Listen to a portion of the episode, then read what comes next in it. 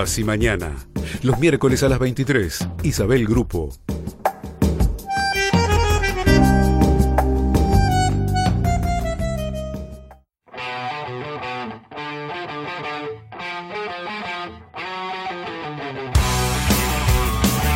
Desde Buenos Aires, Argentina. 880 Rock and Grow.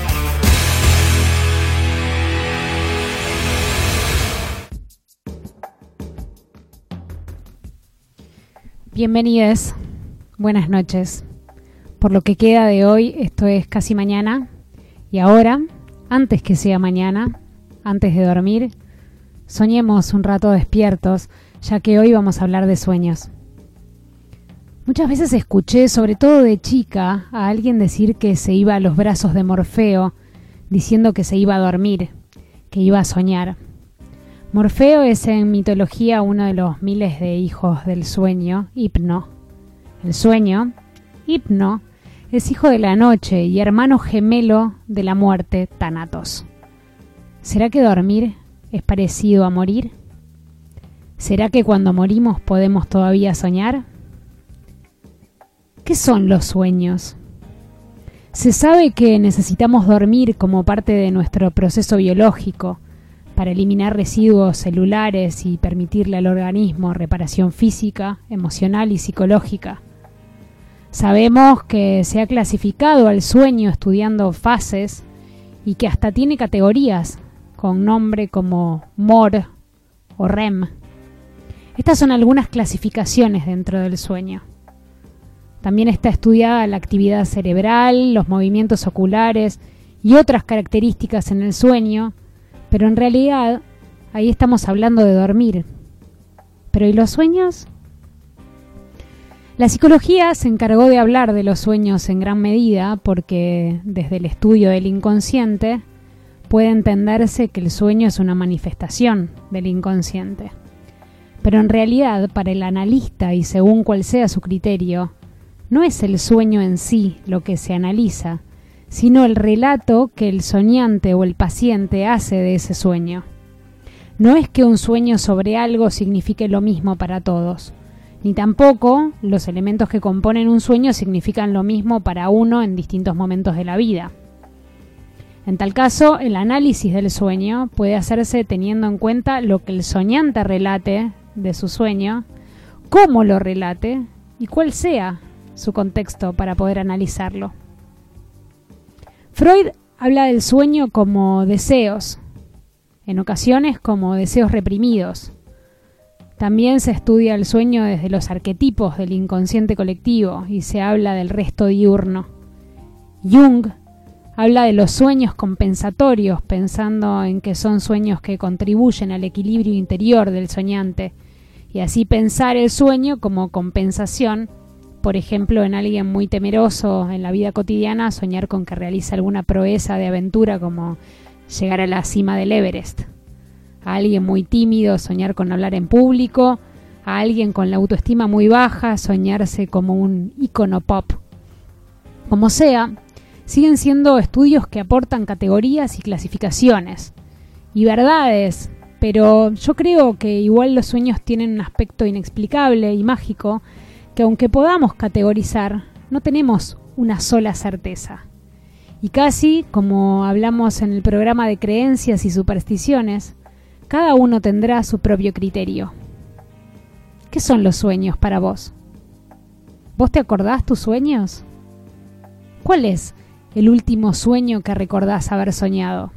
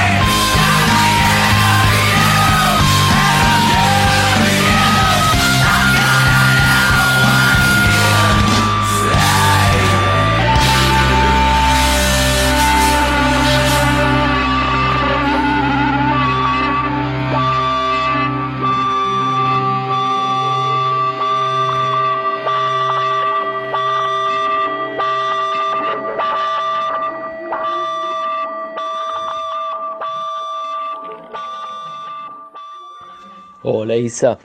Eh, mira, en realidad eh, ahí depende desde qué paradigma te pares a analizar los sueños.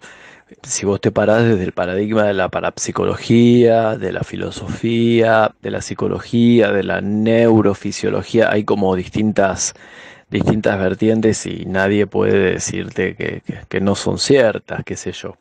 Eh, es verdad que la ciencia trató de la, medicina, el orden médico, más que la ciencia, el orden médico, trató en general de, dar explicaciones racionales a, las personas, a los funcionamientos orgánicos, en detrimento de lo afectivo. Entonces, los sueños empiezan a explicarse como funciones reparatorias, que, las tienen, por supuesto. Digo, una persona que no duerme se muere. Ahora, hay que tener una mirada más holística o, dual, donde vos, mente y cuerpo, no lo podés separar. Y el sueño, en realidad, es algo así como la historia, porque en realidad una cosa es dormir y otra cosa es soñar. No todo el tiempo que alguien duerme está soñando pero hay un momento en el cual eh, el sueño es como el cuento que, o la historia que, que uno se arma para poder dormir, porque el cerebro funciona constantemente, hay breves segundos desde conexión, que es donde en general se produce el, el, buen dormir y la sensación de haber descansado.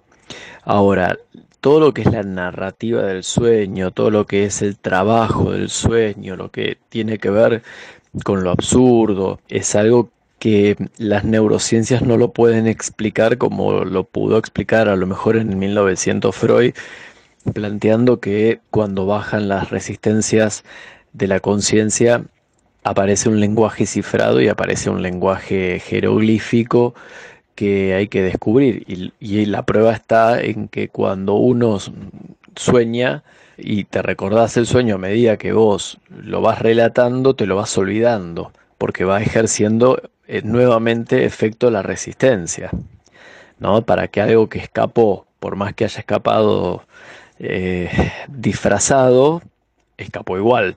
En el único caso que fracasa, digamos, el inconsciente es cuando se produce el sueño de angustia, que es alguien que se despierta y el sueño es tan real que no puede seguir durmiendo que no es lo mismo que la pesadilla, pero en realidad hay explicaciones de todo tipo para el sueño porque tiene precisamente que ver con esto de, la mente y la mente es muy difícil de explicar desde la biología y muy difícil de explicar en general. 880 Rock and Grow. Hola Isa, hola a todos, ¿cómo andan? Bueno, gracias por invitarme a Casi Mañana. Eh, yo soy Nat eh, y soy terapeuta holística. Eh, entonces, les quería contar un poco lo que sucede con respecto a los sueños en este programa tan lindo. nosotros como humanos tenemos un cuerpo físico, ¿no? Y después hay toda una parte que no vemos, que es como que está en otras dimensiones. y desde nuestro cuerpo físico por un cordón de plata, eh, se nos une como a nuestra conciencia expandida y a nuestro yo superior, que es de alguna manera como toda la energía cósmica, eh, con todo el acceso de toda la información y que al mismo tiempo nos hace eh, únicos. Es como si toda nuestra energía estuviera dividida en, tres, en tres partes. una es la física que conocemos y después hay la energía crística que está más arriba nuestro y después está el yo superior, donde está toda esta información. Entonces lo que sucede cuando nos vamos a dormir, básicamente, es que de alguna manera como nuestra computadora humana se nos apaga. Pero lo que empieza a trabajar es toda esta energía del yo superior. Y esta energía lo que hace básicamente es recibir información e, y eh, enviar información. Eh, y esa información puede ser interdimensional, entonces muchas veces se nos mezcla eh, todas, todas nuestras emociones de humanos y las cosas del día a día de nuestra tercera dimensión con otras dimensiones. Cuando pasan cosas así como medio feas, se mezclan en general con la cuarta dimensión, que es una dimensión eh, más oscura. y cuando pasan cosas extrañas, por ahí estamos mezclando con otras dimensiones, con la quinta, con la sexta, con la séptima, con la novena.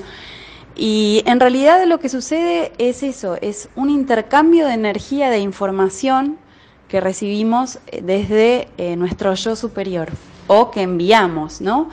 Entonces es mucho más allá de lo que pensamos, que es un sueño y nada más. En realidad estamos eh, trabajando activamente y energéticamente con información. No significa que esto sea siempre así, ¿no? Pero, pero la mayoría de las veces lo que sucede es eso, que se abre este portal a estas otras dimensiones que no conocemos, en donde empezamos a recibir información de todo tipo que en general no la vamos a entender porque es una información que al conectar desde el yo superior va directo hacia el alma.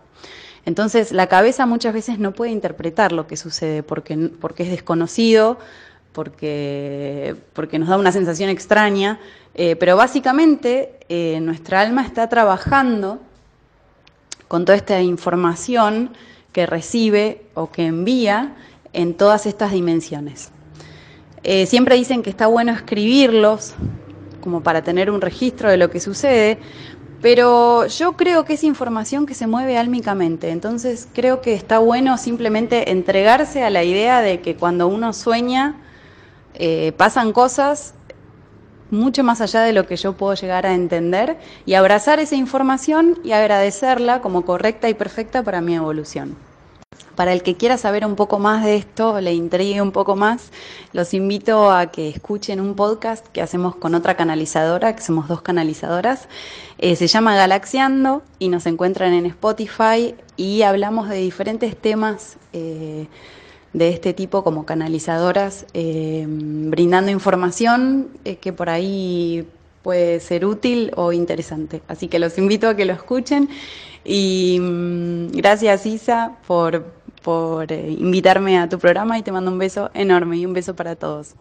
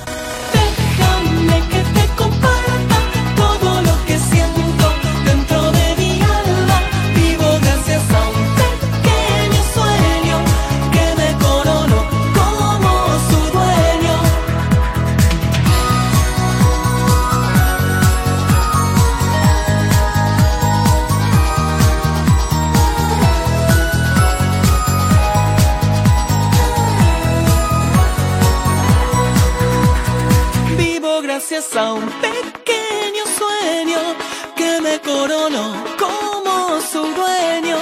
Vivo gracias a un pequeño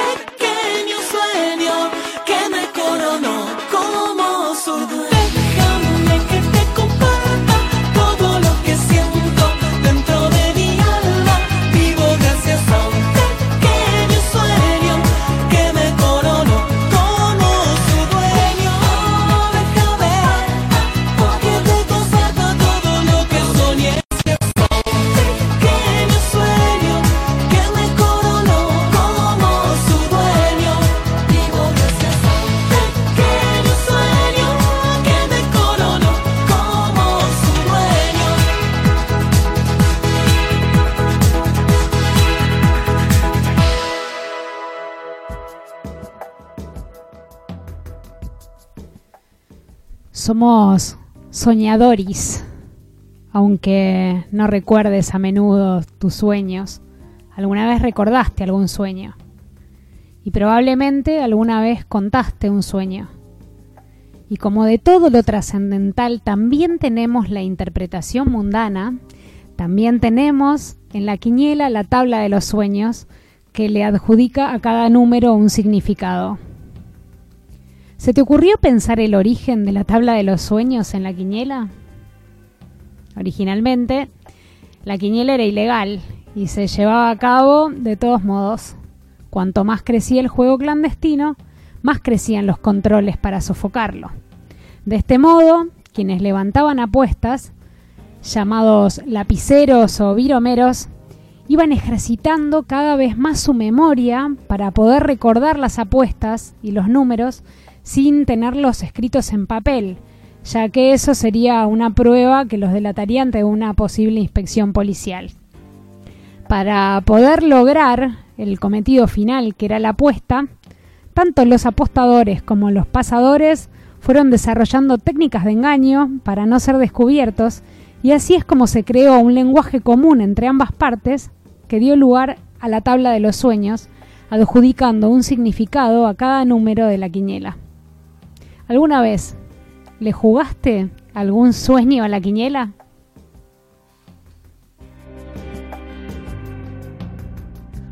Una vez escuché que el inconsciente se puede manifestar con el humor, con los actos fallidos y también con los sueños. Y era un momento que yo estaba bastante trabada en mi terapia y pensé que, que quizá me podía llegar a funcionar. Me acuerdo que tenía terapia los días jueves y los miércoles no solo soñaba, sino que recordaba hasta los más mínimos detalles. Hoy todavía me acuerdo algunos de esos sueños y, me acuerdo más todavía las jugosísimas sesiones que, que esos sueños provocaron. Por eso puedo decir que para mí los sueños son terapéuticos. Otra vez soñé con tres cuchillos, clarísimos, tres cuchillos de carnicero, estaban arriba de la mesa y pensé, seguro que el cuchillo tiene algún significado. Y llego a la oficina, digo, ¿qué significa, qué número tienen en la quiniela los cuchillos? Me dice, el cuchillo es el 41. Entonces dije, es un hecho, 341. Le digo, ¿me vas a jugar al 341 a la persona con la que estaba hablando? La persona fue, jugó al 341 y me dice, yo no te seguí, jugué también, pero no te seguí. Le digo, bueno, está, cada uno juega lo que le surge. A la noche me llama, me dice, gané una fortuna.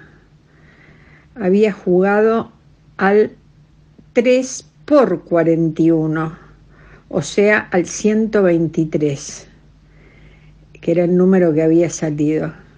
Y lo sacó a la cabeza, eh, a los premios, no sé cómo jugaba. Bueno, ganó fortuna. Así que no es lo mío el, el soñar para ganar. 880 Rock and Grow. Bueno, lo que voy a contar más que una historia de sueños, o además de ser una historia de sueños, es una historia de mandatos para mí. Resulta que allá por el año setenta y pico, mi papá era director de teatro, pero manejaba un taxi porque no tenía trabajo, y mi mamá era actriz, pero tampoco tenía trabajo, y tenía la plata para comer en el día. Este, resulta que esa noche mi mamá había soñado con un actor que había muerto en el exilio en España, que ahora no recuerdo su nombre. Y este actor le decía a mi mamá, comiendo un paquete de galletitas, júgale al 48. Mi mamá se levantó y se gastó toda la plata que había jugándole al 48. Cuando vino mi papá a la tarde, eh, le preguntó qué comemos, mi mamá le dijo, por ahora nada porque me gasté toda la plata que teníamos jugándole al 48, pero ¿cómo vas a hacer eso? Es una locura, ¿cómo pudiste hacer eso? Bueno, lo que pasa es que soñé con este que me dijo que le jugara al 48, pero ¿cómo vas a hacer eso? Resulta que se fueron a fijar y había salido el 48, el Morto Parla, y creo que comimos como un mes. Treinta y pico de años después, eh, mi ex pareja se había ido con los chicos y mi ex suegra a Miami en un viaje que invitaba a mi ex suegra, al cual evidentemente yo no estaba invitado.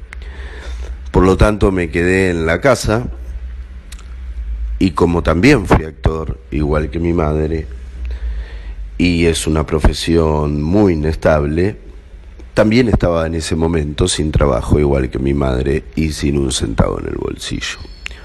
Unos pocos nomás. Resulta que una noche sueño que estaba en los últimos pisos del barrio Piedrabuena, en el que me crié, eh, y dado que es un barrio medio peligroso, eh, estaba muy asustado, era una pesadilla. Eh, la verdad no sabía cómo salir, tenía miedo de que me agarraran, que me mataran, que me robaran y, estaba aterrado hasta que de repente eh, de la nada aparece Clark Gabriel eh, vestido como en lo que el viento se llevó con ese traje beige y sus bigotitos anchoita y me dice en un perfecto español aportenizado eh, al estilo Gardel tranquilo pibe, vení conmigo que no te pasa nada. Y me saca del barrio de la mano como si fuera un chico de cinco años. Cuando me desperté, me acordé de la cantidad de veces que mi madre me había contado aquella vieja historia del 48 y fui y le jugué toda la plata que tenía a todas las quinielas que existían al 48 el muerto que parla. Gané 7 mil pesos en el año 2008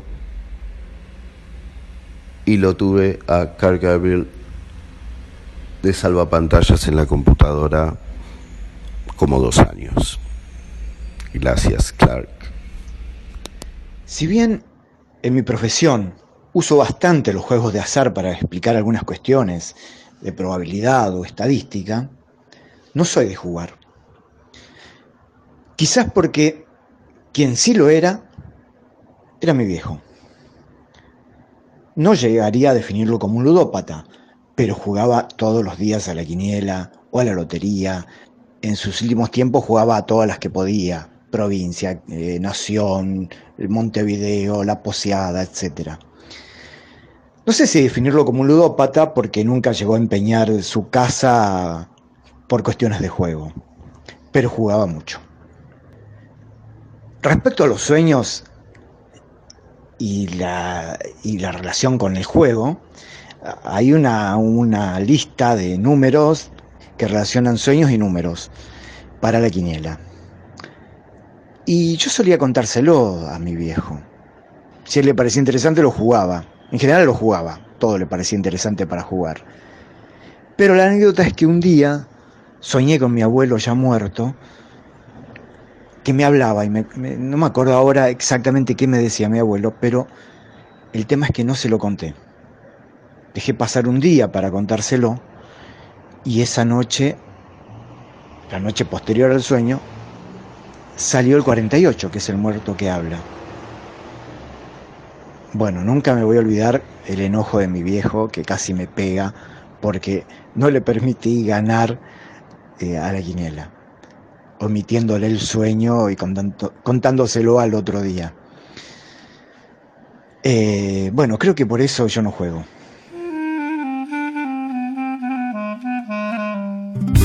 Sueños que mueren por la mañana.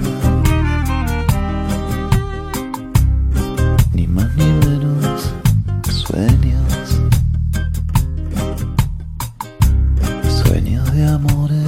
sueños de nada. Ni más ni menos sueños. Pensar que salvamos el mundo anoche. Pensar.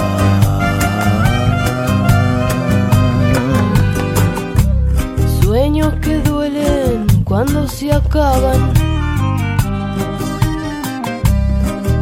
Más ni menos sueños. Sueño en mi cuento, sueño en tu cama. Ni más ni menos sueños. Pensar, veía todo tan claro anoche.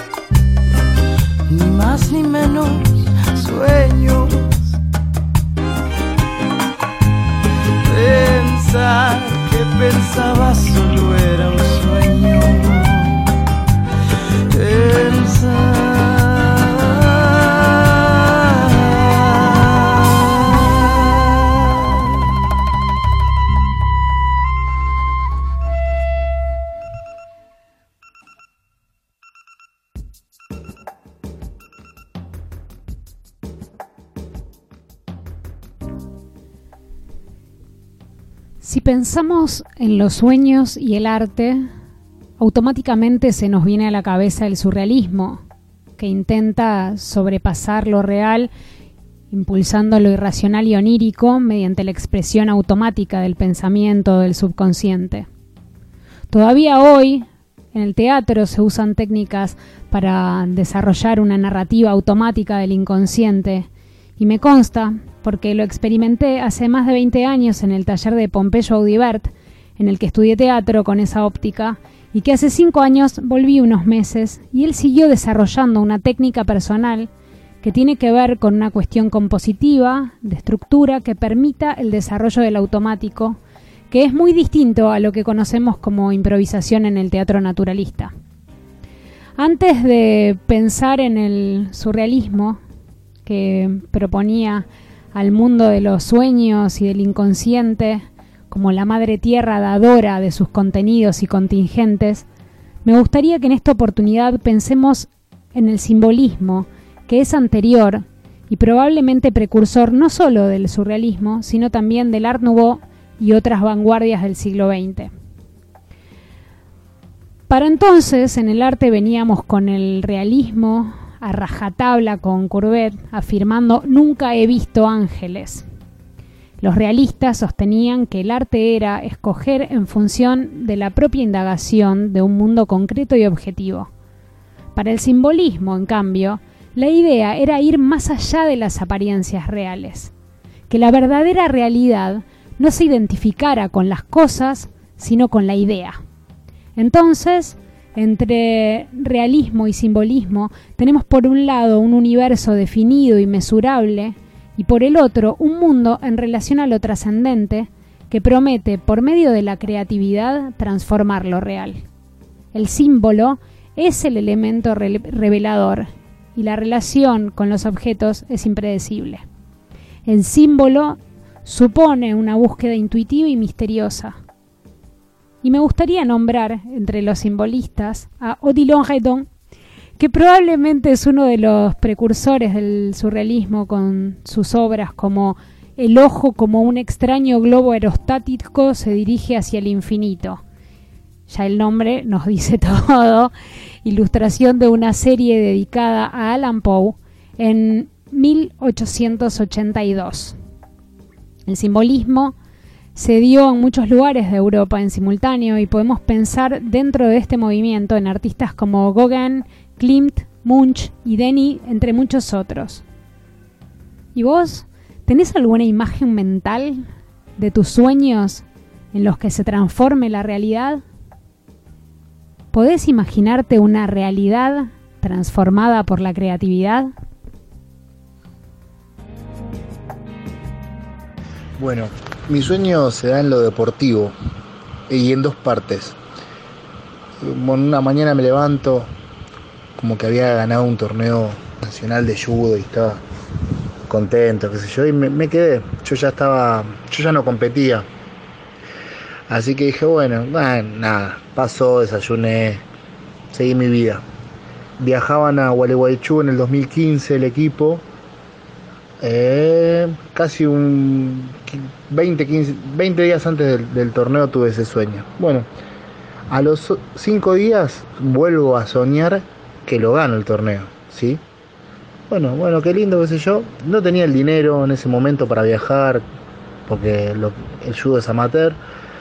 Bueno, hablando así con un amigo, más que un amigo, es un hermano, nos criamos juntos el jardín de infantes me dice, le contaba, le conté el, del, torneo, ¿no? De los sueños. Dije, bueno, no, pero no tengo la plata, yo, pero te la presto, me la devolvés cuando podés, qué sé yo. ¿Seguro? Bueno, hablé con mi familia, pues tengo dos niños, ya a los 35 años, no es como cuando sos pibe. Era mi último cartucho para competir. Bueno, me pago el viaje, hablo con el entrenador, yo ya venía entrenando, y bueno, en noviembre, sí, más o menos fue en noviembre, de 2015 salí campeón argentino de judo, habiendo soñado dos veces esa posibilidad y no teniendo eh, el sustento para viajar, o sea que se dieron un montón de cosas y, fue lo que, lo que para mí fue premonitorio que tenía que viajar sí o sí a ese torneo. Y ahí ese mismo año me, me retiré, como cumpliendo, habiendo cumplido el sueño de toda mi vida que es bastante complicado. Y bueno, nada, buenísimo el programa. Saludo a todos y a todas y a todes.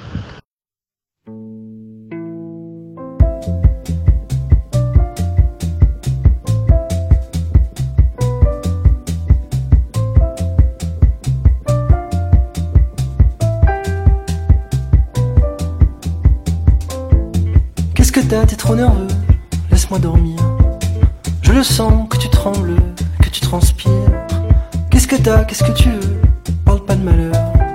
Tu vois pas que je rêve, il est quelle heure? Qu'est-ce que t'as, t'es trop sérieux, ça me fait pas rire. Il est temps que je parte, que je me retire. Laisse-moi te fuir un peu, tu me fais peur. Laisse-moi fermer les yeux sur tes malheurs. Je veux pas y croire à ton je veux pas y croire, je veux pas le savoir, je veux pas y croire à ton histoire, je veux pas y croire à ton cauchemar. laisse-moi passer.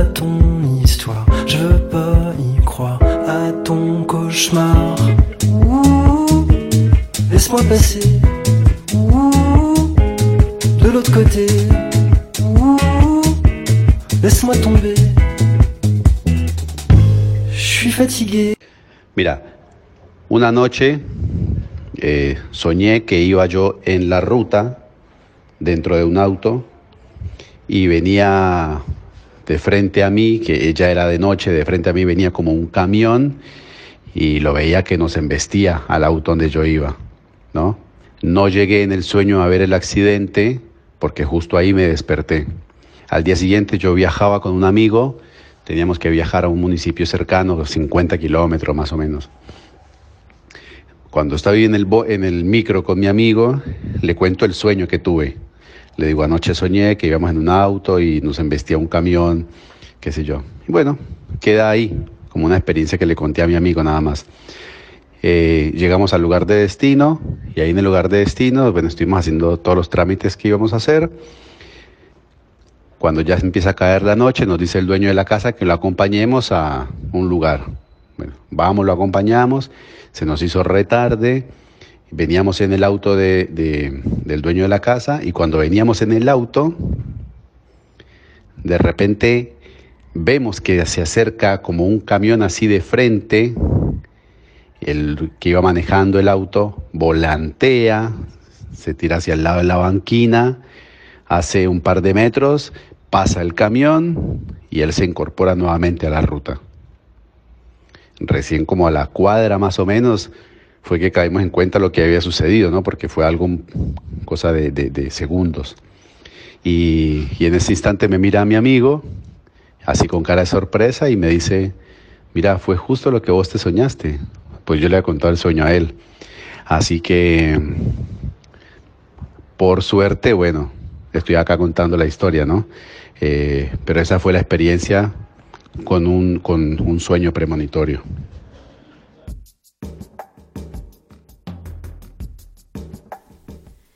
Hay tantos tipos de experiencias oníricas que probablemente este programa también dé para una segunda parte. Recién escuchamos algo de sueños premonitorios, un accidente que no fue, un torneo que tuvo a un campeón argentino como saldo en la realidad y además fue un sueño recurrente porque lo soñó dos veces. Hay sueños vívidos, sueños lúcidos, sueños eróticos, sueños premonitorios, recurrentes, compensatorios, sueños dirigidos, sueños inducidos. También podemos identificar una enorme lista de trastornos del sueño. Pesadillas, terror nocturno, parálisis del sueño, insomnio, sonambulismo, bruxismo, apneas, narcolepsia. Y hasta acá, si creías que no tenías ningún trastorno del sueño, te cuento que los ronquidos también están en la lista de trastornos del sueño. Pero en este caso es un trastorno para los soñadores que roncan como para los acompañantes que quieren dormir y no pueden.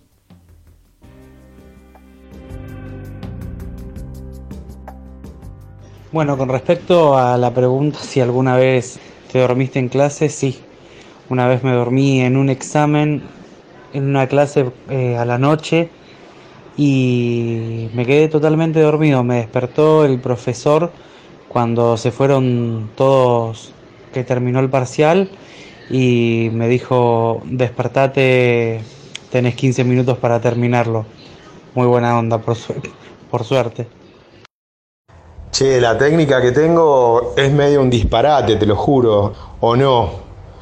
O es eh, creer o reventar, ¿viste? Yo, bueno, lo charlamos capaz en, en otras oportunidades, pero yo estoy convencido que con la cabeza puedes hacer cualquier cosa, ¿viste? Y me pasaba que hace poco, bueno, sabes que conocí a alguien y es un trastorno, era un trastorno quedarme a dormir con ella porque no la dejaba dormir, pobre, con lo que roncaba, ¿viste? Entonces, en algún momento uno de los dos se iba del cuarto. Eh, me iba yo, se iba ella, a mí me da mucha vergüenza que se vaya ella porque, porque nos quedábamos a dormir en su casa, ¿viste? Y, y era para mí muy vergonzoso que ella se vaya a su propia cama, ¿viste? Entonces, a veces me despertaba y me iba yo porque me daba cuenta que no, ya no, no podía dormir bien y tal. Hasta que una noche me daba mucha bronca no poder quedarme a dormir con ella toda la noche porque como te contesté en, la, en, una de las preguntas de tu encuesta, de, tu extensa encuesta, dependiendo con quién te quedas a dormir, si te quedas a dormir, se supone que si te quedas a dormir con alguien es porque te gusta dormir con alguien, con esa persona, aunque sea. Eh, me daba bronca no poder quedarme, pasar la noche entera ahí. Aparte era un trastorno, despertarte, despertar a otra persona, te corta el sueño, bueno, en fin. Me empecé a dormir con esta idea que tengo yo de que la cabeza todo lo puede. Me fui a dormir una noche diciéndome un hermoso mantra que inventé esa misma noche y es no tenés que roncar, tenés que dormir sin roncar. No tenés que roncar, tenés que dormir sin roncar. Y me desperté, obviamente, al otro día, y ni yo me había ido, obviamente, ni mi compañera se había ido de la cama. Y me desperté, cuando se despertó le pregunté, che, ¿ronqué? Me dijo, no, la verdad que no, no te escuché roncar. Eh, mi compañera tiene un sueño muy liviano, se despierta por cualquier cosa. Y me dijo, no, no, la verdad que no roncaste. Yo mucho no le creí porque pensé que le tenía que ver más con esa cosa de, de, que sabía que, que, que, me avergonzaba y que eh, no me gustaba mucho la idea de que se tenga que ir ella o me tenga que ir yo de la cama. Pensé que me lo decía así, una cosa como, no te preocupes, eh, no roncaste, olvídate. Pero cuando volví a mi casa, eh, me quedé a dormir en mi casa con mi hijo y mi hijo me dice, papá, roncas, que parece que hay un aserradero del otro lado de la pared, o sea, olvídate, no, no, o sea, roncas. Y lo jodo siempre con que, con que me grabe, con que joda, con que yo no ronco, no sé qué. Y esa noche que me quedé a dormir después de haber hecho ese maravilloso mantra, me fui a dormir acá en mi casa eh, diciéndolo. Mi hijo está en el momento en el que se queda despierto hasta las 7 de la mañana jugando con sus amigos por internet y obviamente pudo haber sido, era el testigo perfecto para que me diga si había roncado o no. Y me desperté al otro día, se despertó al otro día y lo primero que me dijo fue, boludo, no roncaste. A partir de ese día, todas las noches antes de irme a dormir, digo ese maravilloso mantra y dejé de roncar. Isabel, ¿creer o reventar? Bueno, el sueño que podrías contarles es el sueño de mi primer amor, que en realidad fue un sueño porque era con era con uno de los actores preferidos. A mí siempre, siempre, siempre me gustó Arnold Schwarzenegger. Entonces fue mi amor toda la vida, mi amor, mi pareja, todo. Así que siempre quería que sea el que me despose. Hola Isa, ¿cómo estás? Como te prometí, te paso a contar. Mi hermana, hace mucho tiempo éramos chicos, y mi hermana entrenaba patín artístico en un club que se llamaba Hurlingham Norte. Es conocido como la Cueva de los Chanchos. Está en Hurlingham, como su nombre lo dice. Y bueno, eh, un día fui a, a presenciar uno de los entrenamientos y se ve que algo o alguien me llamó la atención sin darme cuenta. Y a partir de ese momento empecé todas las noches durante un año y medio aproximadamente a soñar con una chica rubia. Nada erótico, nada raro, eh, solamente en todos los sueños, o en la mayoría, aparecía ella. Entonces le comentaba a mis amigos y amigas lo que me pasaba, que había una chica así así, que aparecía en los sueños y que no sabía quién era. Y después había hecho un tema recurrente cada vez que, que hablábamos, nos acordábamos de la chica que aparecía en mis sueños. Pero igual tampoco a nadie le dio mucha importancia y la verdad que yo tampoco le di demasiada importancia. Porque como te digo, no era nada raro, o sea, no era que, que eran sueños eróticos ni nada de eso, o sea, solo aparecía. Yo qué sé, si soñaba que estaba en un bar, en alguna de las mesas estaba sentada ella, si, eh, no sé, soñaba que, que iba a correr, eh, pasaba ella corriendo, eh, era eso. No hablábamos en el sueño tampoco, nada. O sea, ella tampoco me registraba en el sueño. O sea, estaba.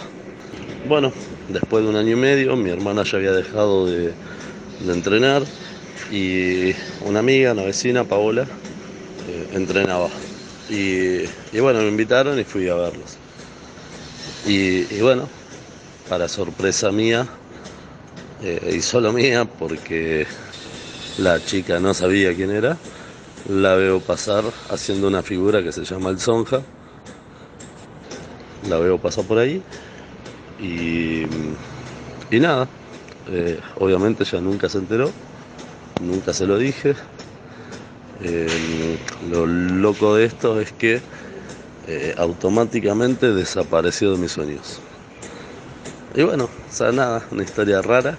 Se ve que en algún momento cuando, cuando fui y la vi, me llamó la atención o algo, vaya a saber qué.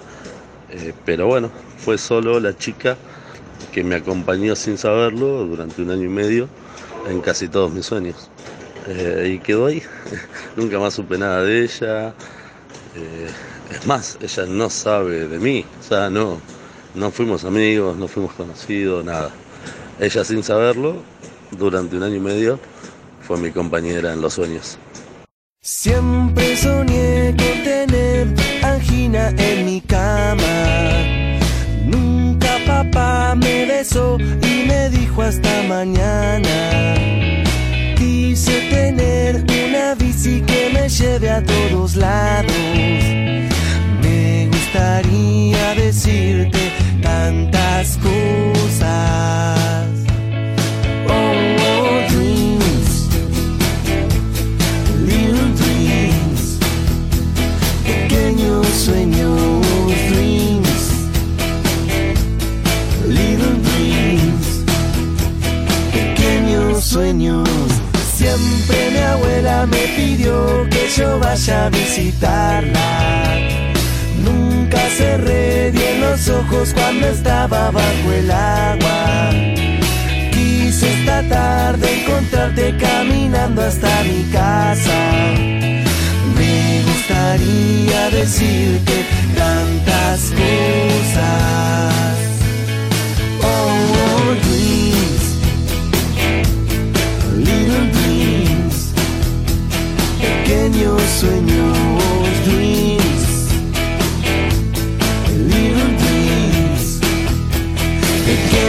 Sueños,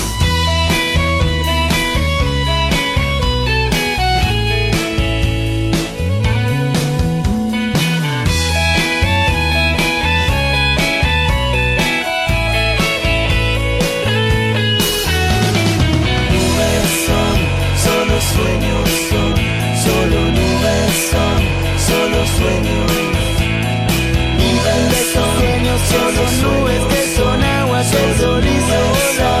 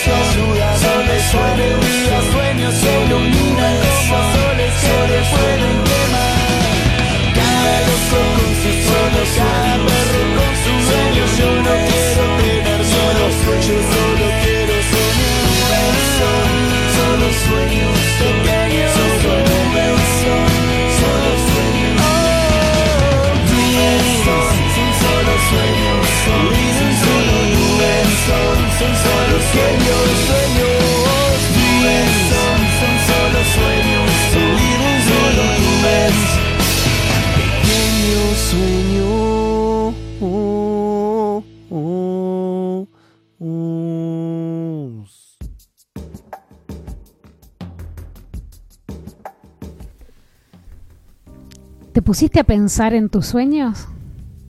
¿Tenés algún sueño que recuerdes? No sé, haber volado, algún beso en un sueño, alguna aptitud en sueños, alguna emoción que te surgiera en sueños, algún mundo especial de tus sueños. Yo creo que tengo sueños que tienen mucho presupuesto y son superproducciones y, otros en cambio que no tienen escenografía ni buen guion y hasta están mal actuados. Pese a mi mal dormir, soy muy soñadora. Sueño con muchas personas, con distintos escenarios. Tengo discusiones vigorosas en sueños que no me animaría a tener en la vida despierta. Tengo enamoramientos vigorosos en sueños que no me animaría a tener en la vida despierta. Y yo siento que hay muchas cosas de los sueños que no son solo mi inconsciente expresándose. Yo siento que hay cosas que pasan en mis sueños que están pasando en realidad de alguna manera que desconozco. Siento que a veces hay sueños que pueden transformar la realidad. Y más allá de lo trascendental, debo reconocer que alguna vez, recuerdo una vez puntual que fue decisiva en mi vida, tuve la necesidad de decir algo y no supe cómo. No me animé a decirlo simplemente. Y esa verdad que necesité decir, la pude decir contando un sueño. Un sueño que nunca había existido, un sueño que me inventé para poder decir algo que tenía mucho miedo de decir, y la excusa de contar ese sueño me permitió poder decir cosas que de otro modo no podía. Así que como sea, pienso que un sueño puede cambiarnos la vida. Sueños soñados, sueños despiertos, sueños inventados, sueños que son deseos, como sea que sean los sueños, solo es cuestión de soñarlos.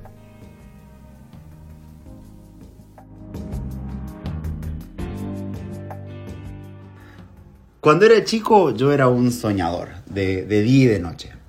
Tenía fascinación por los disparates que sucedían en los sueños y los juguetes me servían para reproducirlos. Mi familia no tenía presupuesto para juguetes y la verdad es que a mí tampoco me hacían falta. Yo con unos palos, unas piedras y una cuchara podía estar entretenido por horas imaginándome historias increíbles. Con tanta imaginación yo me acuerdo haber pasado ratos larguísimos al frente de la vidriera de una juguetería y aunque no pudiera tocar los juguetes, yo jugaba pensando en las situaciones extraordinarias que habían llevado a, que los juguetes estuviesen dispuestos de esa manera. Era la variedad lo que más me atraía. ¿Qué hacían los soldaditos de plástico alrededor de un oso de peluche? Eh, ¿Será que a la Barbie Cristal le tocaba defender la casa de un tiranosaurio Rex? Igual con el tiempo y de a poco yo fui llenando una caja con juguetes míos que sacaba de cualquier lado y con otras cosas que me servían de personajes. El plumero era uno de mis favoritos, pero mi mamá siempre se enojaba cuando me veía zamarreándolo por toda la casa llenando el piso de polvillo. Después llegó un punto en el que ya estaba grande para jugar con juguetes y, y, mis hermanos y los otros chicos de mi edad empezaban a reírse del boludo grandote que seguía jugando con autitos, así que por presión social tuve que cortar. El escape creativo me llegó por medio de una de las películas de Freddy Krueger. En esa película los personajes aprendían a distinguir cuando estaban soñando y de esa forma entendían que las reglas de la Tierra no aplicaban y se volvían como superhéroes. La verdad no sé si fue en esa película o en dónde que yo aprendí que los sueños no podemos leer. Así que empecé a usar esa técnica. Cuando las cosas se ponían raras, yo buscaba algo para leer y si las letras no tenían sentido, entonces podía controlar lo que estaba soñando. Así que en ese tiempo hubo muchas noches en las que yo volaba y hacía lo que quería mientras dormía.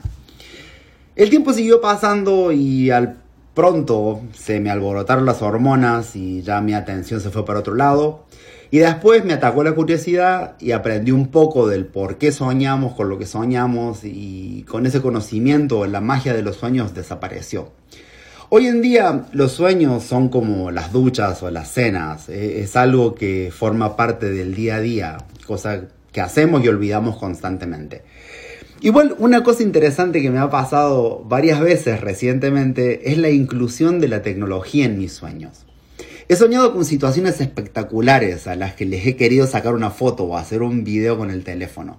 Y me he frustrado increíblemente porque resulta que así como no podemos leer los sueños, tampoco podemos usar el iPhone. Así que cuando las cosas parezcan raras y la cámara de tu teléfono no funcione, entendé que estás soñando y en lugar de frustrarte como yo, ponete a volar, que está muy bueno. Yo nunca me acuerdo de los sueños. Este, nunca me acuerdo si soñé o no. O sea, es mente en blanco. Este, y cada tanto, muy cada tanto, me recuerdo uno, o tal vez sea la única vez que sueño. Este, como este caso, que lo acuerde, me lo acuerde, tan perfecto y tan detallado. ¿eh? Soñé que estábamos los dos en Japón. Sí, sí, en Japón. Eh, estábamos en Japón comiendo algo de un plato hondo con palitos. Eh, recuerdo que había, no sé, en mi sueño, eh, había olor a sopa especiada. Eh, y resulta que estábamos allá por gracias a un plazo fijo. No sé por qué. Después te digo lo que supuestamente me mostraste en sueño. Estábamos allá por un plazo fijo, cagando de risa, tomando algo, no sé qué era. Y en un momento empezamos a flashear este, de que hablábamos japonés. Yo no sé si estábamos ya borrachos o la sopa tenía algo. Este, y empezábamos a joder. Este tipo a hablar. Hola, Maco. Qué lindo es este país. Hablando como si fuesen los chinos que intentan hablar en español, o sea, un lenguaje así donde cambiábamos la R por la L. Y nos empezamos a descotillar de risa y le hablábamos a la gente así como, y nos miraban, viste, como raro. Eh, y nada, así que ayer a la noche al menos estuvimos en Japón, hablando en japonés. Y hoy en la mañana me levanto y mientras estaba acá en el centro, yo, dentro de mi barbijo, seguía hablando nuestro japonés de anoche. Nada, eso. Este, así que, y nunca me acuerdo de los sueños, pero esto me lo, me lo acordé tal cual. Mmm, qué palata es esta sopa, Maco. Una onda así hablaba. Aún me sigo riendo, yo no lo puedo creer. Qué sopa más palata y deliciosa. Ay, no puedo, no puedo. Bueno, y el, el plazo fijo resulta que tenías un plazo fijo de 14 millones de pesos este, y lo habías este, cobrado, o sea, te lo habían devuelto con los intereses y con los intereses del plazo fijo. Yo no lo puedo creer. Bueno, eso es lo que soñé. No sé cómo se me vino todas esas cosas a la cabeza sin ni siquiera pensarlas. Este, pero bueno, esa fue la situación, la hermosa situación que yo viví ayer a la noche con vos en Japón. Y, y que no lo pueda creer de que desde que me levanté que estoy hablando japonés. Estoy hablando japonés. Y lo, lo peor es que mi cara la tengo transformada dentro del barbijo. Este, porque no puedo dejar de reírme. O sea, es como veo, veo un, un, un tacho de basura. Hola, tacho de basura, qué bonito verte. Y empiezo así, boludeces, boludeces, boludeces, no puedo dejar de reír. Soy un pelotudo. Porque estuvimos, o sea, en el sueño estuvimos horas, horas hablando en nuestro propio japonés. Tomando vino y comiendo algo de una sopa.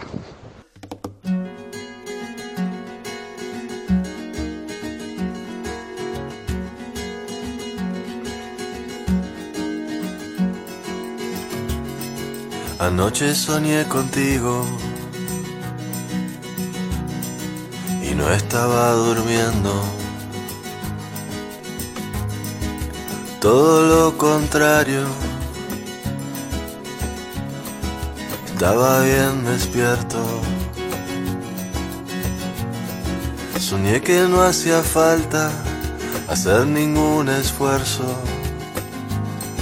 para que te entregara. Ti yo estaba inmerso.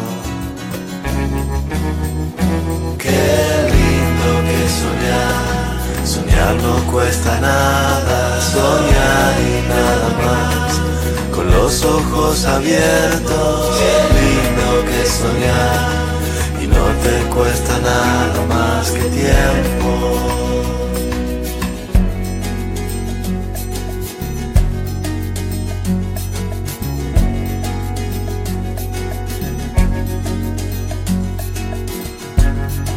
¿Qué hacer con tanta angustia?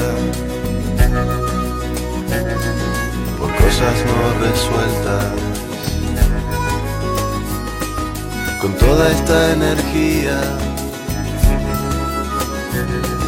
casi siempre mal puesta. Si pudiera olvidarme por siempre de mí mismo, habría de encontrarme allí en dulce abismo.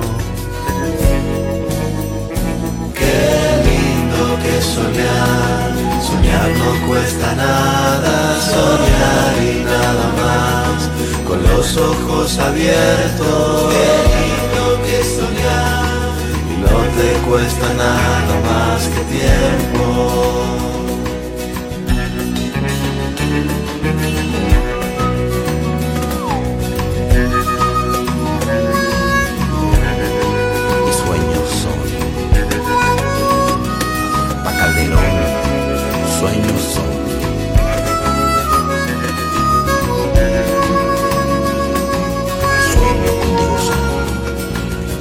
Que no hacía falta hacer ningún esfuerzo para que te entregaras. Y en ti yo estaba inmerso. Qué lindo que soñar, soñar no cuesta nada, soñar y nada más, con los ojos abiertos. Qué lindo que soñar, te cuesta nada más que tiempo. Qué lindo que soñar, soñar no cuesta nada, soñar y nada más, con los ojos abiertos. Qué lindo que soñar, y no te cuesta nada más que tiempo.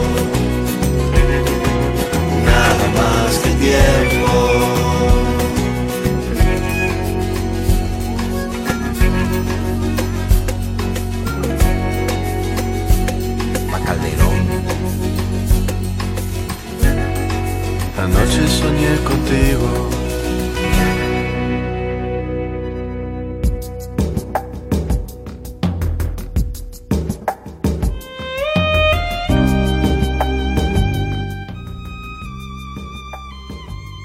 Casualmente, ayer me desperté y tenía ese audio de Matías contándome ese sueño que tuvo conmigo. Así que en sus sueños me llevó a Japón. Nunca tuve un plazo fijo, pero lo estoy empezando a pensar. Muchos me contaron sus sueños en estos días y me hicieron soñar despierta con sus relatos.